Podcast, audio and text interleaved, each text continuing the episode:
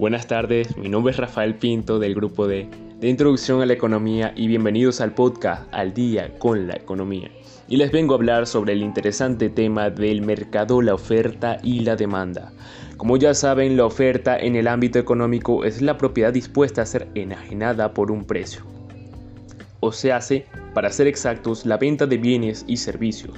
Y como podrán suponer, la demanda, no la del ámbito legal sino la del económico, es la cantidad de bienes y servicios que son solicitados. Cabe aclarar que no es la acción de comprar sino de solicitar. Ahora el mercado es el punto donde la oferta y la demanda se les ve en acción, en donde estos quieren llegar a la gran aclamada competencia perfecta, en la cual existan muchos vendedores y compradores por igual, pero en general no se llega a este punto y comúnmente hay más vendedores o compradores de un lado que de otro. Pero se ha hecho tan común que se le ha clasificado, pero para simplificar, hablemos en el caso cuando hay un solo vendedor y muchos compradores. Esto se le conoce como monopolio, pero si no hay tantos compradores, es un monopolio parcial. Pero si hay un solo comprador, se conoce como monopolio bilateral.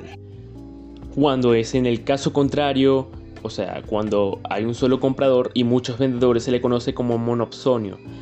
Pero si hay muchos vendedores, se conoce como monopsonio parcial. Y si hay un solo vendedor, como anteriormente fue dicho, se conoce como monopolio bilateral. Y bueno, ya entrando en materia, hay muchos ejemplos de esto en nuestra vida diaria, a pesar del gran problema económico que ha pasado Venezuela en estos últimos años y, aunque no es muy notorio para muchos, se puede llegar a ver estos fenómenos en el mercado actual y se ve como estos comerciantes se arraigan a los bienes y servicios de moda para sacarle mayor provecho de utilidad. De ejemplo tenemos al mercado donde se puede ver la demanda y la oferta en todo su esplendor que es el Free Market en el estado Carabobo, Venezuela. Este es un mercado semejante a un bazar en donde abundan las tiendas y para ser más concreto, la creciente compra y venta de teléfonos celulares y sus periféricos han sido tendencia estos últimos años generando que los demandantes o consumidores buscando satisfacer esta necesidad generalmente buscan el mejor precio del producto deseado esto ha generado competencia entre los ofertantes, haciendo que estos lleguen a intentar un balance entre el precio para poder conseguir el aumento de ventas, pero sin llegar a perder utilidad.